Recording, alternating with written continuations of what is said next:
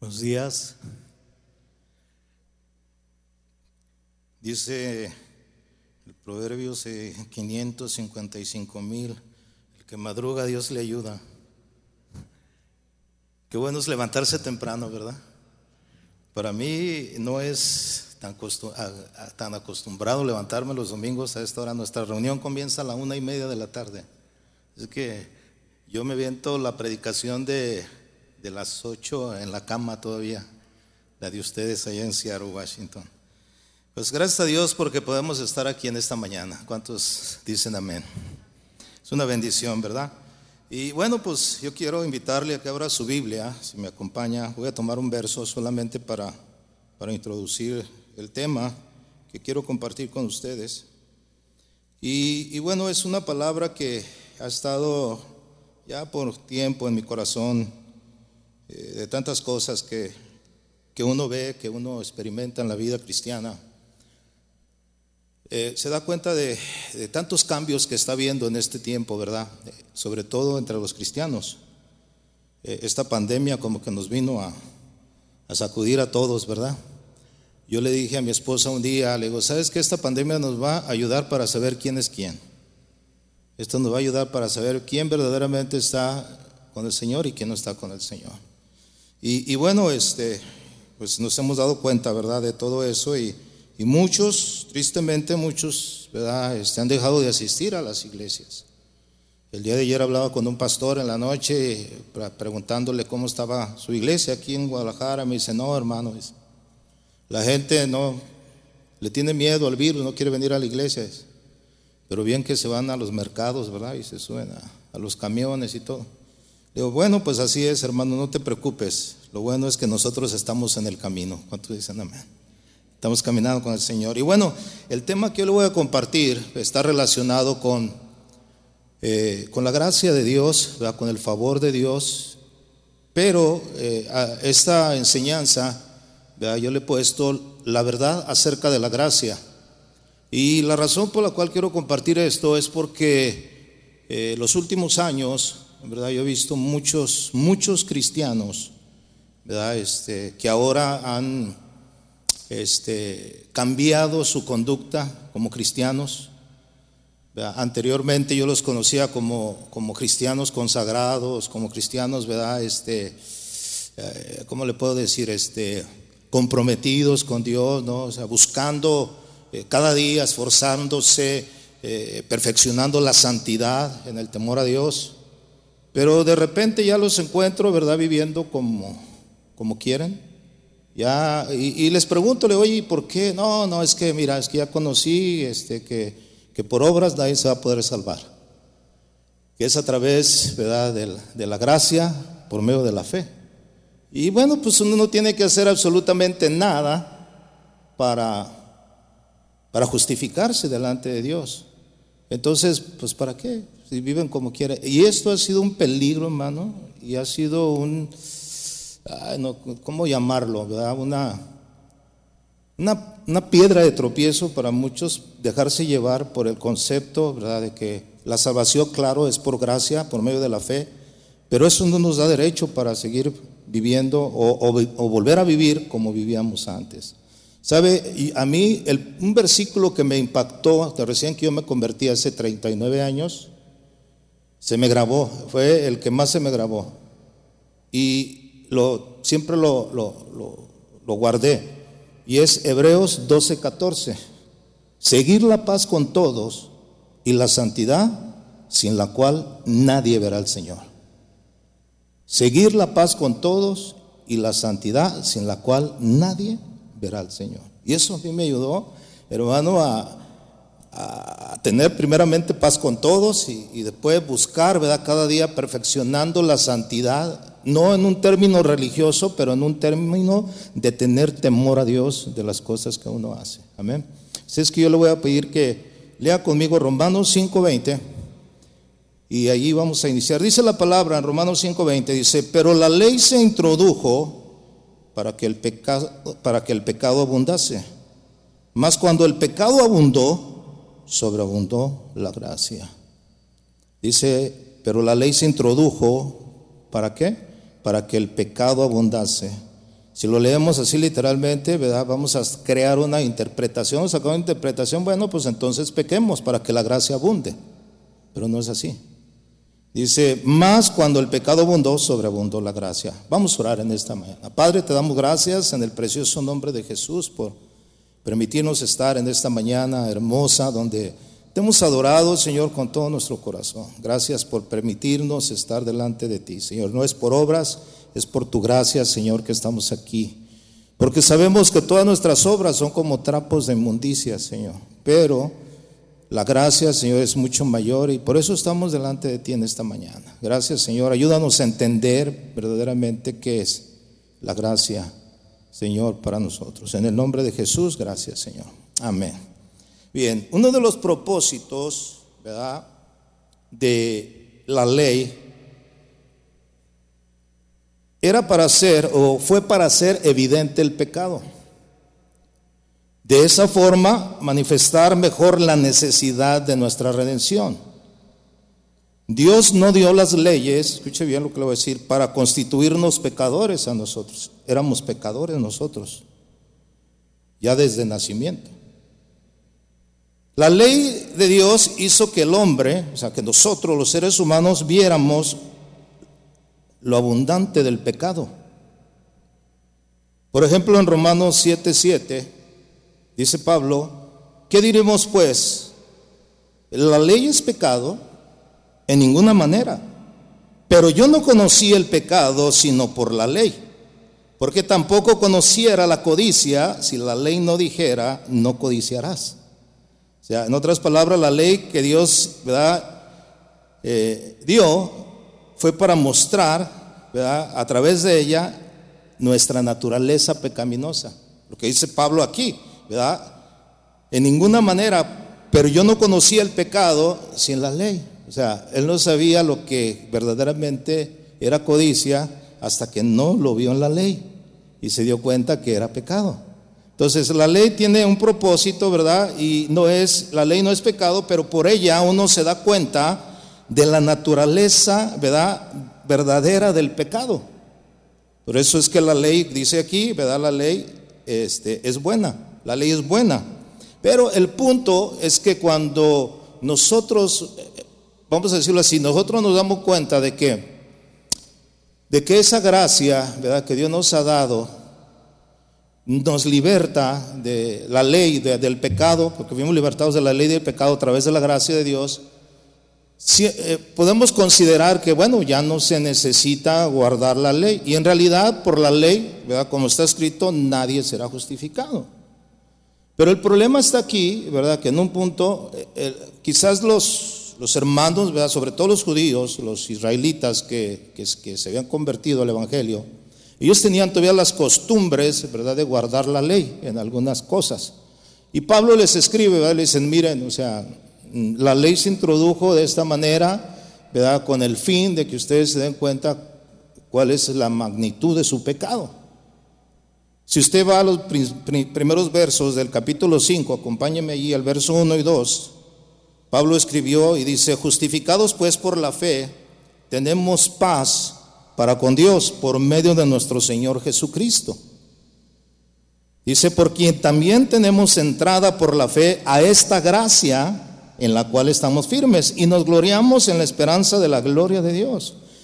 Esto pudo haber provocado entre los judíos, creyentes, que en un momento dado ellos se guardaban y seguían guardando ciertas reglas, como nosotros. Mire, yo siempre he considerado que la ley de Dios, los mandamientos de Dios, eh, claramente está comprobado que la Biblia nos enseña que no nos salva, las obras no nos salva, pero eso nos ayuda a tener una vida moral ¿verdad? recta delante de Dios. Porque así como ellos a través de la ley se dieron cuenta que era pecado, nosotros también nos hemos dado cuenta que es bueno y lo que no es bueno, lo que es pecado y lo que no es pecado, ¿sí o no? Nos hemos dado cuenta. Pero, por ejemplo, Jesús mencionó algunos de los mandamientos de la ley, ¿verdad? Cuando estuvo aquí en la tierra. Pero sabemos que no, no, no nos vamos a salvar o no nos vamos a justificar por las obras de la ley porque somos justificados, como dice aquí, pues por la fe, ¿verdad? Justificados pues por la fe, tenemos paz para con Dios, nos reconciliamos con Dios. ¿Cómo se reconciliaron con Dios?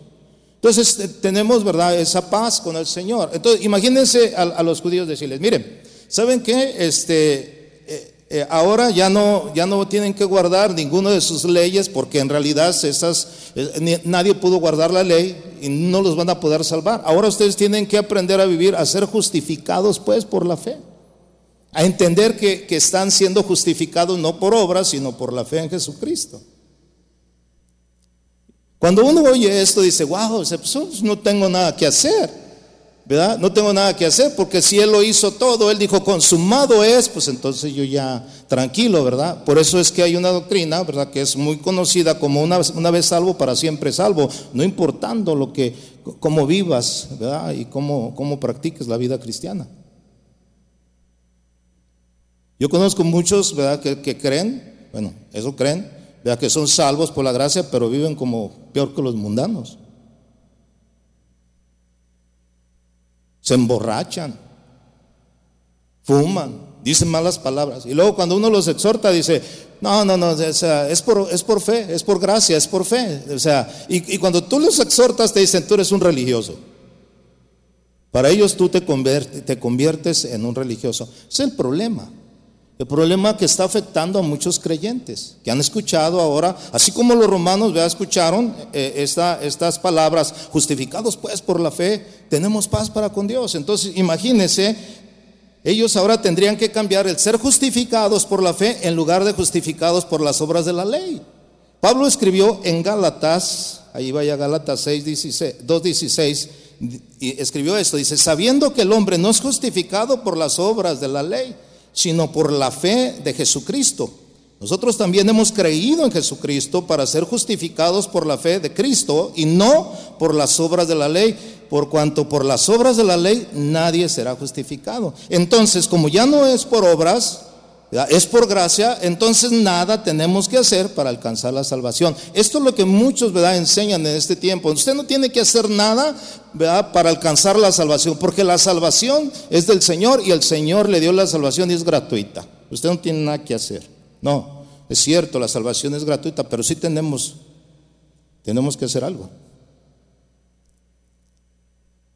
La gracia no nos da licencia para pecar ni para vivir como nosotros queramos. Hoy se enseña ese tipo de, doctrina y está afectando a muchos cristianos. Muchos cristianos ahora, hermano, vuelvo a repetir, usted los ve, antes los veía bien consagrados, ¿verdad? Bien, bien, este, bien temerosos de Dios, ¿verdad? Bien, y ahora usted los ve y, y no, o sea, no, es por gracia, yo soy salvo. Porque yo no puedo hacer nada por mi salvación. Porque si yo hiciera algo, entonces ya no es por, pues ya no es por gracia, es por lo que yo hago. Y ahí entra una confusión de muchos. O sea, el problema está, fíjense bien, el problema está cuando se enseña acerca de la gracia de una manera equivocada. Usted ya no puede hacer nada absolutamente. Yo le vuelvo a repetir, conozco mucha gente que dice, no. Bueno, yo sí, yo, yo sí veo en la Biblia que tengo que hacer algo. Porque si no hago algo, escúchame bien, entonces voy a caer en lo que dice la palabra del Señor ahí en Judas. Vaya conmigo a Judas 1.4.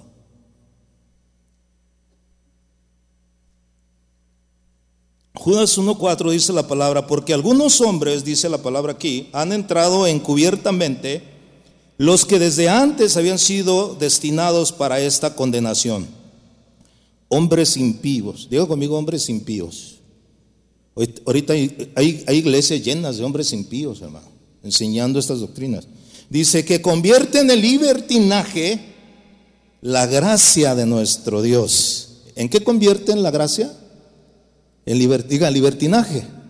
O sea, la gracia de Dios es, es para nosotros, para todos los hombres.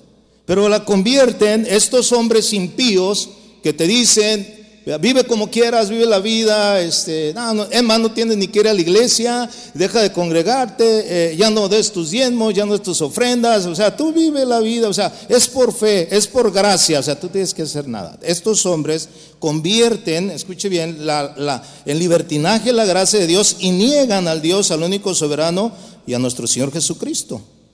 esa palabra convierten en, en libertinaje la gracia de Dios, significa que ellos dicen, bueno, pues entonces vivo bajo la gracia, entonces puedo hacer lo que yo quiera y vivo como cualquier persona.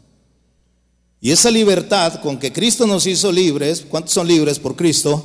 Se convierte en libertinaje con este tipo de enseñanzas acerca de la gracia. Usted no tiene que hacer nada. Cuando usted oiga a alguien que le diga, usted no tiene que hacer nada, somos salvos, usted sabe, está enfrente de un hombre impío, de un maestro, de un pseudo maestro que están enseñando doctrinas que están, escuche bien, afectando la iglesia del Señor. Ya no hay consagración, ya no hay devoción, ya no hay entrega. Usted ahora los ve, puro cristiano liberal. Yo recuerdo, escuche bien, yo recuerdo hace muchos años, aquí en este lugar, en este lugar, hace muchos años, estoy hablando casi de, no sé, unos 35 años, más o menos, porque yo todavía no me, no, me acababa de casar, más como unos 33 años que yo vine aquí. Aquí estuvo el hijo de un, de un pastor americano en una reunión, en una velada de jóvenes aquí. Y él profetizó, él dijo unas palabras, a mí se me quedaron impregnadas, ¿eh? Y él dijo, vendrán días, dice, donde en la iglesia, en las iglesias, faltará el temor a Dios. Habrá un libertinaje impresionante. Hace dos, tres años yo empecé a darme cuenta de eso y eso me recordó lo que este, este hermano dijo. Precisamente es el hijo de David Wilkerson estuvo aquí. Y hoy las iglesias se han convertido en, ese, en, ese, en esos lugares de libertinaje. O sea, al menos donde yo vengo, en Estados Unidos, mis hermanos. No, no. Eso está de moda. Créanmelo.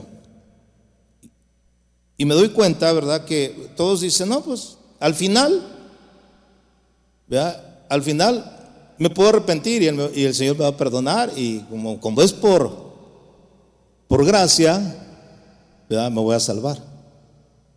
dice, llegué a escuchar que un hermano le dijo a una hermana en una congregación, le dijo, vamos, vamos a ver películas porno. Dice que al cabo pues es, somos salvos por gracia.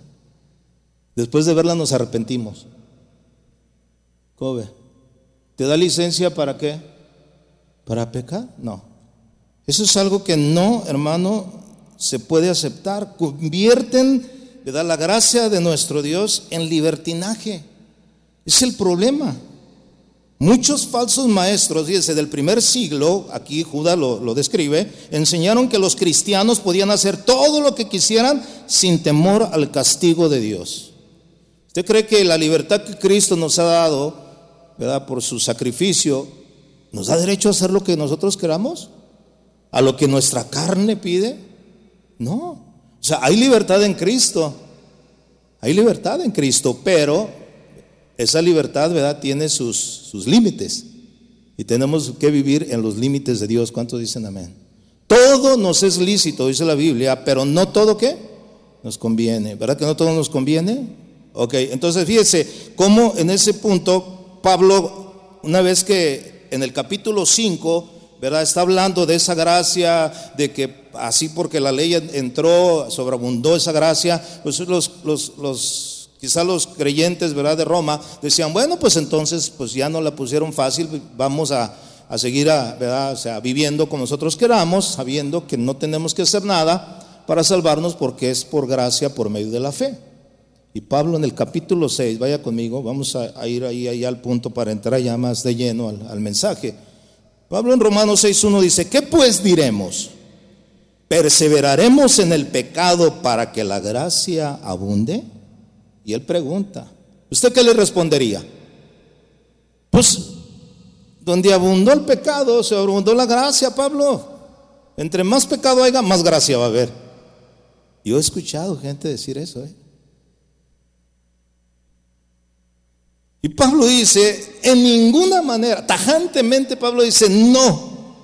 Miren señores, no se puede seguir pecando. ¿Cuántos dicen amén a eso? No se puede de ninguna manera, porque los que hemos muerto al pecado, ¿cuántos han muerto al pecado? Ahorita voy a explicar eso. los que hemos muerto el pecado, ¿cómo viviremos en él?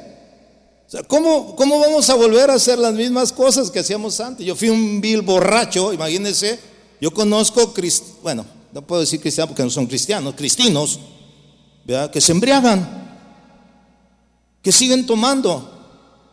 Y cuando les dices, oye, no, no, ¿qué? Pues ¿Me puedo arrepentir al rato?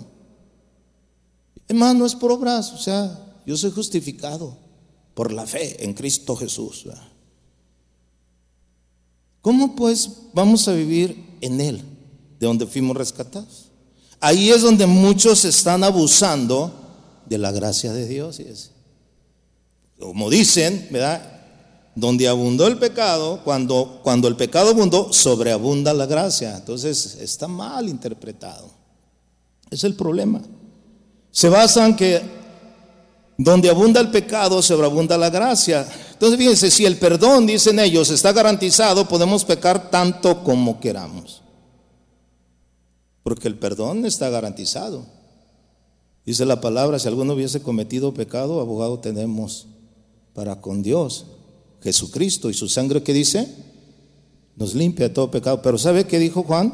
Estas cosas les escribo para que ya no pequen para que no sigan pecando. Si alguno de repente, ¿verdad?, tropieza y cae sin, vamos a decirlo, sin tener una voluntad propia para hacerlo, siempre un resbalón, ¿verdad?, un error, un pecado, es perdonable porque usted va y se arrepiente, va delante de Dios arrepentido y la sangre de Cristo nos limpia de todo pecado, ¿sí o no?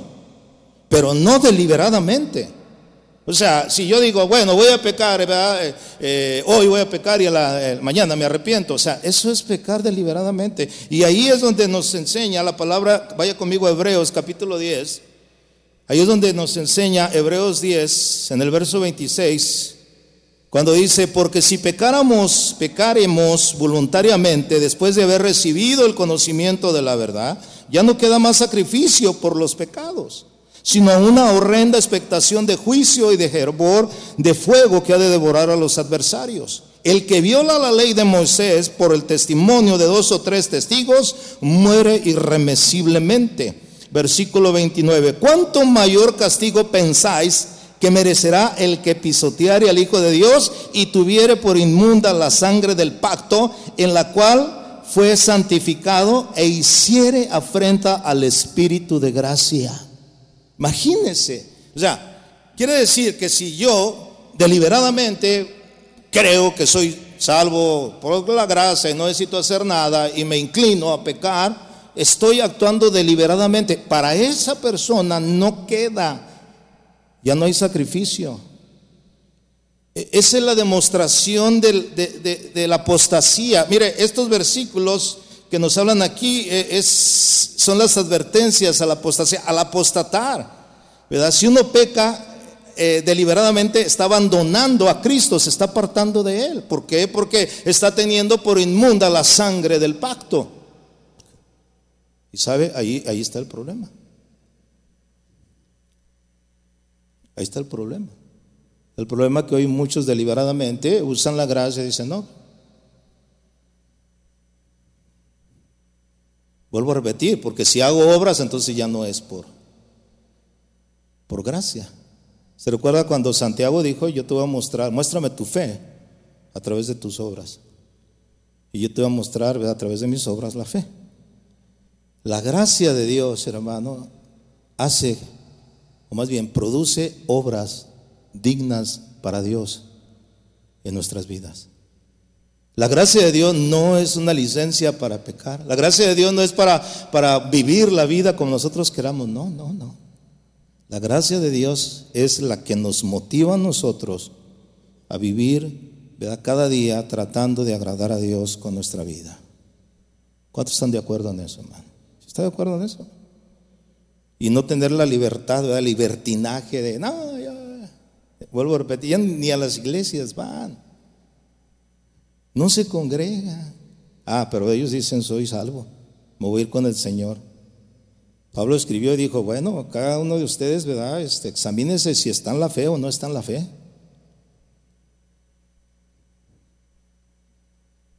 Cuando uno rechaza, ¿verdad? Voluntariamente, como dice la palabra aquí, No hay justificación. Tiene por inmunda la sangre del pacto. Afrenta al Espíritu de gracia del Señor. Mire, vaya conmigo a, a Tito, capítulo 2, verso 11. Yo recuerdo cuando, cuando me convertí al Señor,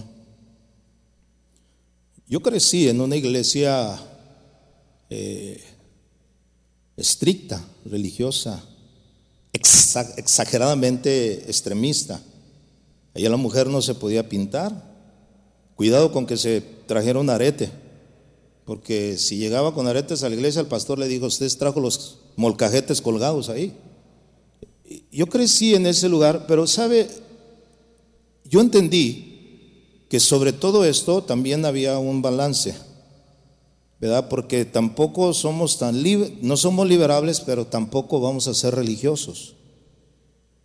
Y, yo siempre tuve esa idea, Y estudiando, ah, viviendo ahí en esa enseñanza, duré seis, siete años ahí, este, me fui formando. Entonces yo siempre dije, hay un balance. Es cierto, somos salvos por gracia, por medio de la fe, no tenemos que hacer absolutamente nada porque todo lo hizo el Señor por nosotros, pero sí de nuestra parte tenemos que como dice la palabra, ¿no? Perfeccionar cada día la santidad, la consagración, en el temor de Dios. ¿Y qué es el temor de Dios? Pues es el respeto a Dios y a su palabra. ¿Cuánto dicen amén? Entonces, a través de eso yo me di cuenta, hay un balance. Y una vez leyendo, hace muchos años leí estos versículos que voy a compartir en Tito capítulo 2, verso 11 al 13. Dice, porque la gracia de Dios se ha manifestado para salvación a todos los hombres la gracia de Dios se ha manifestado para salvación a todos, que dice? Los hombres. La gracia de Dios es para todos. ¿Cuántos dicen amén? A los que creen, a los que no creen, pues es, es condenación. Pero dice el verso 12, enseñándonos que, renunciando a la impiedad y a los deseos mundanos, vivamos en este siglo, quiere decir en este mundo, sobria, justa y piadosamente, aguardando la esperanza bienaventurada y la manifestación gloriosa de nuestro gran Dios y Salvador Jesucristo. Aquí en estos versículos, hermano, cuando Pablo le escribe a Tito, le dice, porque la gracia de Dios se ha manifestado para salvación a todos los hombres. La palabra gracia, ¿verdad? así lo que significa gracia, significa eh, un don, algo que no, nosotros no merecíamos, el regalo de Dios, un favor no merecido, eso significa gracia. Pero aquí en este versículo, la palabra gracia que se utiliza, hermano, conforme a, la hermenéutica, al estudio de la palabra, conforme a, los, a las palabras que rodean el texto, cuando dice la palabra, porque la gracia de Dios se ha manifestado para salvación a los hombres, la gracia de Dios, que es la fuerza, el poder, la influencia del Espíritu Santo a nosotros ha venido para enseñarnos. Diga conmigo, enseñarnos. O sea, ¿qué quiere decir? Que esta gracia, mire, esta palabra gracia eh, en este versículo no quiere decir favor, ¿verdad? No merecido o inmerecido. La palabra que viene de aquí de gracia significa acción, ¿verdad? O manera. En otras palabras, la influencia divina sobre el corazón y su reflejo en la vida. Quiero decirle algo, esta gracia, o sea, cuando se refiere aquí, la gracia de Dios se, derramó, se manifestó a salvación para todos los hombres, para enseñarnos, es la gracia de Dios la que nos impulsa, nos ayuda, nos enseña, porque dice, enseñándonos a qué, a lo que dice ahí, a renunciar a la impiedad. ¿Qué es lo que hace la gracia en mí? Mire, si la carne pide carne, la carne siempre se va a inclinar a la carne. Los que son de la carne piensan en las cosas de la carne, los que son del espíritu piensan en las cosas del espíritu. ¿Estamos de acuerdo? Entonces, yo como humano, hermano, eh, no tenía la capacidad para dejar el pecado. Libertados pues del pecado a través de Jesucristo, venimos a ser siervos de la justicia de Dios libertados del pecado. O sea, yo no pude vencer el pecado, yo no podía dejar de pecar y jamás ninguna persona puede dejar de pecar a no ser que Cristo lo liberte del pecado. ¿Cuántos dicen amén a eso? Entonces, en el momento en que yo soy libertado del pecado, ¿verdad? Y soy, soy justificado delante de Dios, y mi posición delante de Dios, ¿verdad? Es que soy justificado en forma posicional. Pero imagínense una persona que de repente viene, hoy, hoy viene, y de repente entrega su vida a Cristo, y, él, ante los ojos de Dios, Dios lo justifica. Justificados pues por la fe, tenemos paz para con Dios, ¿estamos de acuerdo? Pero esa persona, ¿verdad? Ese, esa persona que acerca, en ese momento, en su vida, en su cuerpo, todavía está, vamos a decirlo así, las secuelas de la práctica de la vida pecaminosa. Ahora, ¿qué es lo que se necesita? Que esa gracia de Dios, a la cual se refiere aquí Pablo a Tito, y le dice, porque la gracia de Dios se ha manifestado para salvación a todos los hombres, esa gracia también que está dentro de nosotros, que, quiere decir, escuche bien, vuelvo a repetir la, la definición de esta gracia, es la influencia divina sobre el corazón y su reflejo en la vida. O sea, que es lo que Santiago precisamente decía, yo a través de mi fe, yo te voy a mostrar mi fe a través de las obras, o sea, de mis acciones. ¿Cuántos de ustedes creen en Jesucristo? Por medio de esa fe que ustedes creen, tienen que demostrar a través de sus acciones que creen en Cristo. ¿Cuántos dicen amén? Porque si no, entonces, ¿cuántos creen en Cristo? Amén. También los demonios creen. Pero ellos tiemblan, ¿sí o no? Entonces, la gracia de Dios, y aquí está la verdad acerca de la gracia, escuché bien. Yo estoy aquí parado, hermano, no por mis fuerzas, no porque yo soy muy santo y me consagré y me fui a los montes allá, ¿verdad? A esconderme de toda la inmundicia. No, yo estoy parado aquí por la gracia de Dios. Porque es su gracia la que nos sostiene. ¿Sí o no? La que nos da la fuerza para seguir adelante. La que nos enseña, Nos enseña. Y esa palabra enseñar, hermano, viene de una palabra griega que quiere decir hacer ver de forma práctica mediante una instrucción, una indicación. En otras palabras, nos enseña a tomar conciencia de lo que es bueno. La gracia de Dios nos enseña, hermano, que necesitamos renunciar. Necesitamos renunciar a la impiedad. ¿Qué es la impiedad? Todo lo contrario de la piedad. Todo lo contrario de la impiedad. Necesitamos renunciar. La palabra renunciar, ¿verdad? Renunciando a la impiedad, quiere decir, ¿verdad? Rechazar, negar no usar. O sea, en otras palabras, esa gracia que está dentro de mí, ¿verdad? Que es la que me sostiene. Porque si yo no, me, yo no dependo de esa gracia y dependo de mis emociones, de mis sentimientos, hermano, yo no estuviera aquí. Es su gracia la que nos sostiene, sí o no. Y nos fortalece. Esa, eh, eh, allí nos enseña que debemos de renunciar, ¿verdad? A a la impiedad a todo lo que es, ¿verdad? Perverso, a todo lo que es malo, a la maldad. Nuestro deber, en pocas palabras, es negar todo eso que no le agrada a Dios, ¿sí o no? Y, no estamos cayendo en un concepto religioso de que no, no puede hacer esto, no puede hacer lo otro, no puede hacer eso, no. Usted sabe que la gracia de Dios le dice, ¿verdad? a través de la guianza del Espíritu Santo, lo que es bueno y agradable a Dios. ¿Sí o no?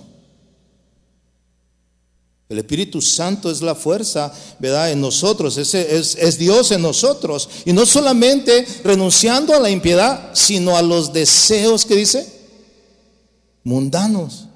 ¿Qué son los deseos mundanos, hermano? Son los que uno tiene, ¿verdad?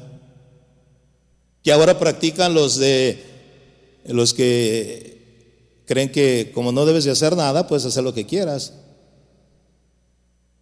Dale rienda suelta, ¿verdad? A, a los deseos carnales y vivir como tú quieres o como tu carne quiere. Y no buscas la santidad, ¿verdad? La entrega hacia Dios, la consagración, hermano. Vuelvo a repetir, Hebreos 12, 14. Seguir la paz con todos y la santidad sin la cual nadie verá al Señor. Y es una consagración de parte nuestra. ¿Qué, qué quiere decir? ¿Verdad? De renunciar a la impiedad y a los deseos mundanos, a la concupiscencia, a los deseos, a las pasiones, a las codicias, a todo eso renunciar. Y eso no es nada religioso, eso es lo que la gracia de Dios provoca en nosotros. Cuando uno está a punto de ser llevado y siendo tentado a través de nuestras propias concupiscencias, porque la Biblia dice que Dios no puede tentar a nadie, que cada uno de nosotros somos tentados por nuestra propia concupiscencia, ¿sí o no? Pero cuando somos tentados, ¿sabes qué? La gracia que está de Dios en ti te hace ver que eso no está bien. Y dices, ¿sabes que no? Y esa es la, esa es la diferencia, hermano entre los cristianos ahora liberales y los cristianos consagrados. No se, no, no, se deje engañar, hermano. Aunque le digan religioso. Porque le van a decir religioso, decir, no, son bien religiosos, ahí no. ¿No? Yo siempre lo he dicho, ¿sabes qué? El Señor no, no te pone, ¿verdad? O sea, cargas que tú no puedas llevar. La Biblia, te, tú eres libre en Cristo. Pero hay cosas que no nos convienen como cristianos. No puedo yo vivir, ¿verdad?, en el ambiente mundano. Vivo en el mundo, pero no sigo la corriente de este mundo. ¿Cuántos dicen amén a eso? O sea, e, es la gracia de Dios la que me dice, renuncia a la impiedad. Sí, sí, sí, Señor. Yo no. No, imagínense. Y menos ya en este tiempo, después de 39 años si no lo hice siendo joven? La gracia verdaderamente, hermano, nos, nos ayuda, nos, nos, nos dirige para que vivamos una vida, dice ahí, vivamos en este siglo sobria. La palabra sobria significa con mente cabal, hermanos, moderadamente, como buenos creyentes buenos cristianos. Viviendo sobrio, justa. ¿Qué significa la palabra justa? ¿Verdad? Significa en términos de carácter, ¿verdad? Inocente, santo. O sea, que tu carácter ¿verdad? demuestre la, la consagración que tú tienes hacia Dios.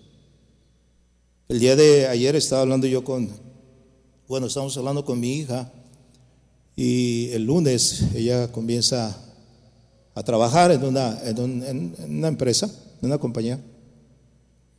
Y decía, papá, este ya el, lunes entro a trabajar. Entonces le dijimos, hija, tu testimonio habla más que tus palabras. Hija, demuestra lo que eres con tu vida. Tú sabes que nuestras, nuestras vidas hablan más que palabras. Tú puedes llegar y decir, soy cristiano. Como muchos se, se, nombran cristianos. Soy cristiano. Y los ves cómo viven y dices, híjole. Yo siempre les he dicho, ¿sabes que no digas que eres cristiano? Hasta que no empiecen a ver tus acciones. Hasta que no te vean cómo actúas. Para, hasta que no te digan, oye, ¿por qué tú eres tan diferente a nosotros? Oye, ¿por qué tú no dices malas palabras? Yo nunca, fíjense, nunca, créanmelo, estoy delante de Dios, nunca me presento como pastor ante nadie, de gente que estoy conociendo así. Es más, los invito a la iglesia. ¿Quieres? ¿Vas a alguna iglesia? No, te invito, yo voy a esta iglesia, les doy la tarjeta. Ya cuando llegan ahí me ven, vean que soy el pastor. Pero nunca les digo, ¿sabes por qué no les digo? Porque tristemente, allá de donde yo vengo, decir que eres cristiano, hermano, está muy, muy degradado. Porque viven, increíblemente de una forma mal, impía.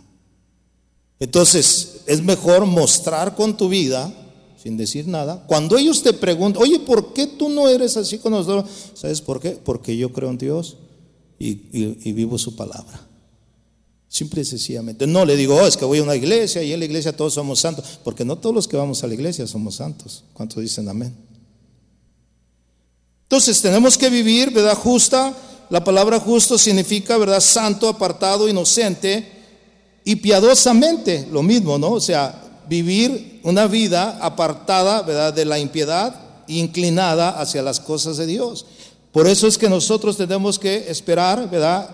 Como dice la palabra en el verso 13, aguardando la esperanza bienaventurada y la manifestación gloriosa de nuestro gran Dios Salvador Jesucristo. ¿Cuántos esperan esta venida del Señor Jesucristo? ¿Cómo la estás esperando? ¿Viviendo como quieres? ¿O verdaderamente estás a la expectativa cada día? Cada día. Dice que el que esté limpio, limpiese más, que no dice la Biblia. Y el que esté sucio, pues ensúciese más para ver si se arrepiente. Pero el que esté limpio, cada día se debe de limpiar más, ¿sí o no? Consagrar más cada día. Estamos esperando, hermano, la, la esperanza bienaventurada, la manifestación gloriosa de nuestro gran Dios y Salvador Jesucristo. Esto, esto de aguardar constantemente nos pone en una expectativa de que no podemos nosotros descuidar nuestra vida y nuestra relación con Dios en ningún momento. Tenemos que estar siempre, ¿verdad? Constantemente a la expectativa de que en cualquier momento Cristo va a regresar, ¿sí o no? Y tenemos ahora sí, como decía alguien ahí, ¿verdad? Que cuando Él venga nos agarre confesados a todos. Que cuando Él venga nos, nos encuentre haciendo su voluntad. ¿Cuántos dicen amén? Guiados por su, por su Espíritu Santo, hermano. esta manifestación gloriosa, el regreso maravilloso de Cristo con ansiosa y expectativa esperanza, mi, amado, mi amado hermano. Mire lo que dice para terminar, vaya a Colosenses capítulo 1. ¿Ya lo tiene? Pablo le escribe a los colosenses. Dice Pablo ahí en el versículo 3, Dice, siempre orando por vosotros, damos gracias a Dios Padre de nuestro Señor Jesucristo, habiendo oído de vuestra fe en Cristo Jesús y del amor que tenéis a todos los santos. Verso 3. A causa de la esperanza que os está guardada en los cielos, de la cual ya habéis oído por la palabra verdadera del Evangelio. Dice el versículo 6 que ha llegado hasta vosotros, así como a todo el mundo, y lleva fruto. Diga conmigo, lleva fruto. Y crece también en nosotros desde el día que oísteis y conocisteis la gracia de Dios en verdad. ¿Conociste qué dice Pablo? La gracia de Dios en verdad. ¿Qué hacía o cuál era la diferencia de estos hermanos en Colosas? Que ellos estaban esperando la, bienaventuranza, el regreso de Cristo con temor, con respeto, consagración, desde el primer día que oyeron este Evangelio. Dice que conocieron, a mí me llama mucho la atención la palabra, por la palabra verdadera del Evangelio, que ha llegado hasta vosotros, así como a todo el mundo, y lleva, ¿qué dice? Fruto. ¿Qué produce en nosotros la gracia? Fruto. La Biblia dice, Jesús hablando dijo, por sus frutos, ¿qué dice? Los conoceréis. No por lo que digan, ¿eh? yo soy salvo por gracia, yo soy salvo, yo, yo soy justificado. Eso es lo que dices tú. Pero ante los ojos de Dios, ¿cómo estás? Ellos dicen, ¿verdad? Aquí el versículo dice que ha llegado a todos vosotros en cuanto a, así como a todo el mundo, y lleva fruto y crece también en vosotros desde el día que oísteis, o sea, desde el momento en que tú oísteis, y conociste la gracia de Dios en verdad. ¿Qué hace la verdadera gracia, hermanos? Lo que dice Tito. Nos enseña que renunciemos, que vivamos agradando a Dios. ¿Cuánto dicen amén? No es para, para darnos libertad para pecar, para hacer lo que queramos, no. Esa gracia que está dentro de mí esa gracia que está dentro de ti es la que te ayuda cada día. Y te debe de ayudar. Amén, hermanos. Esa es la verdadera gracia. No usemos, como dice eh, Gálatas, ¿no? O sea, eh, lo que leíamos en Judas, perdón, ¿verdad? que usando la gracia para, para pecar con un libertinaje. No. La gracia de Dios, la verdadera gracia, hermano, está en que esa nos ayuda cada día a renunciar. ¿Cuántos han renunciado a su manera de vivir? Yo renuncié. Si tú no renuncias, si tú no niegas todo lo que fue tu vida y tú sigues peleando y batallando, estás, estás, estás en peligro. Tienes que renunciar a toda tu vida pasada. O sea, no quiere decir que, ay, a los que conocía no los conoces. No, quiere decir, ya no vives en esa área. Tú eres de Dios y para Dios. ¿Cuántos dicen amén? Él nos escogió a nosotros, hermano. Y somos bienaventurados. ¿Cuántos dicen amén? Amén. Entonces no usemos la gracia de Dios, hermano, como muchos la están usando ahora. Usted use la gracia de Dios en usted. Y usted diga siempre, como dije yo ahorita, si yo estoy aquí, hermano, es por la gracia de Dios.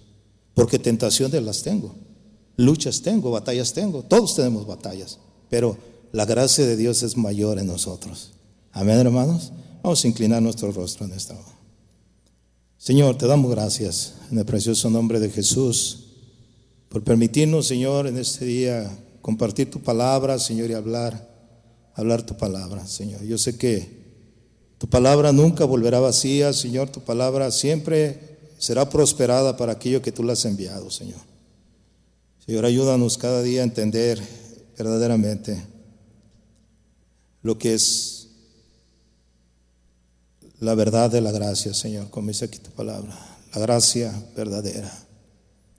Y que no usemos, Señor, esa gracia de manera equivocada para seguir haciendo lo que no conviene, lo que no agrada, Señor. Que usemos esa gracia para poder renunciar a todo aquello que, que puede dañar nuestra relación contigo, Señor. Restaura a ese pueblo, Señor, que se ha apartado de tus caminos, siguiendo estas doctrinas, estas enseñanzas, de hombres impíos que han entrado encubiertamente para traer libertad, según ellos, pero esto es libertinaje en sus vidas, porque aún ellos mismos, como dice tu palabra, son esclavos. Ellos mismos te prometen libertad cuando ellos son esclavos. Esclavos al pecado. Señor, te pido en el nombre precioso de Jesús, que a medida que se acerca tu regreso, Señor, haya más consagración en nosotros. Haya más entrega, Señor, más pasión. vemos que vienes pronto, Señor, y vienes por una iglesia santa, una iglesia que tú estás preparando para presentártela a ti mismo, una iglesia gloriosa sin mancha y sin arrugas, Señor. Y tú la estás perfeccionando cada día a través de lo que tú has provisto para edificar tu iglesia, Señor. Gracias por la palabra, Señor. Creemos que esa palabra, Señor, llegará a los corazones, no solo de los que estamos aquí, sino de muchos que oirán este mensaje y que sea de bendición y de edificación, Señor. Gracias en el precioso nombre de Jesús, Señor. Amén.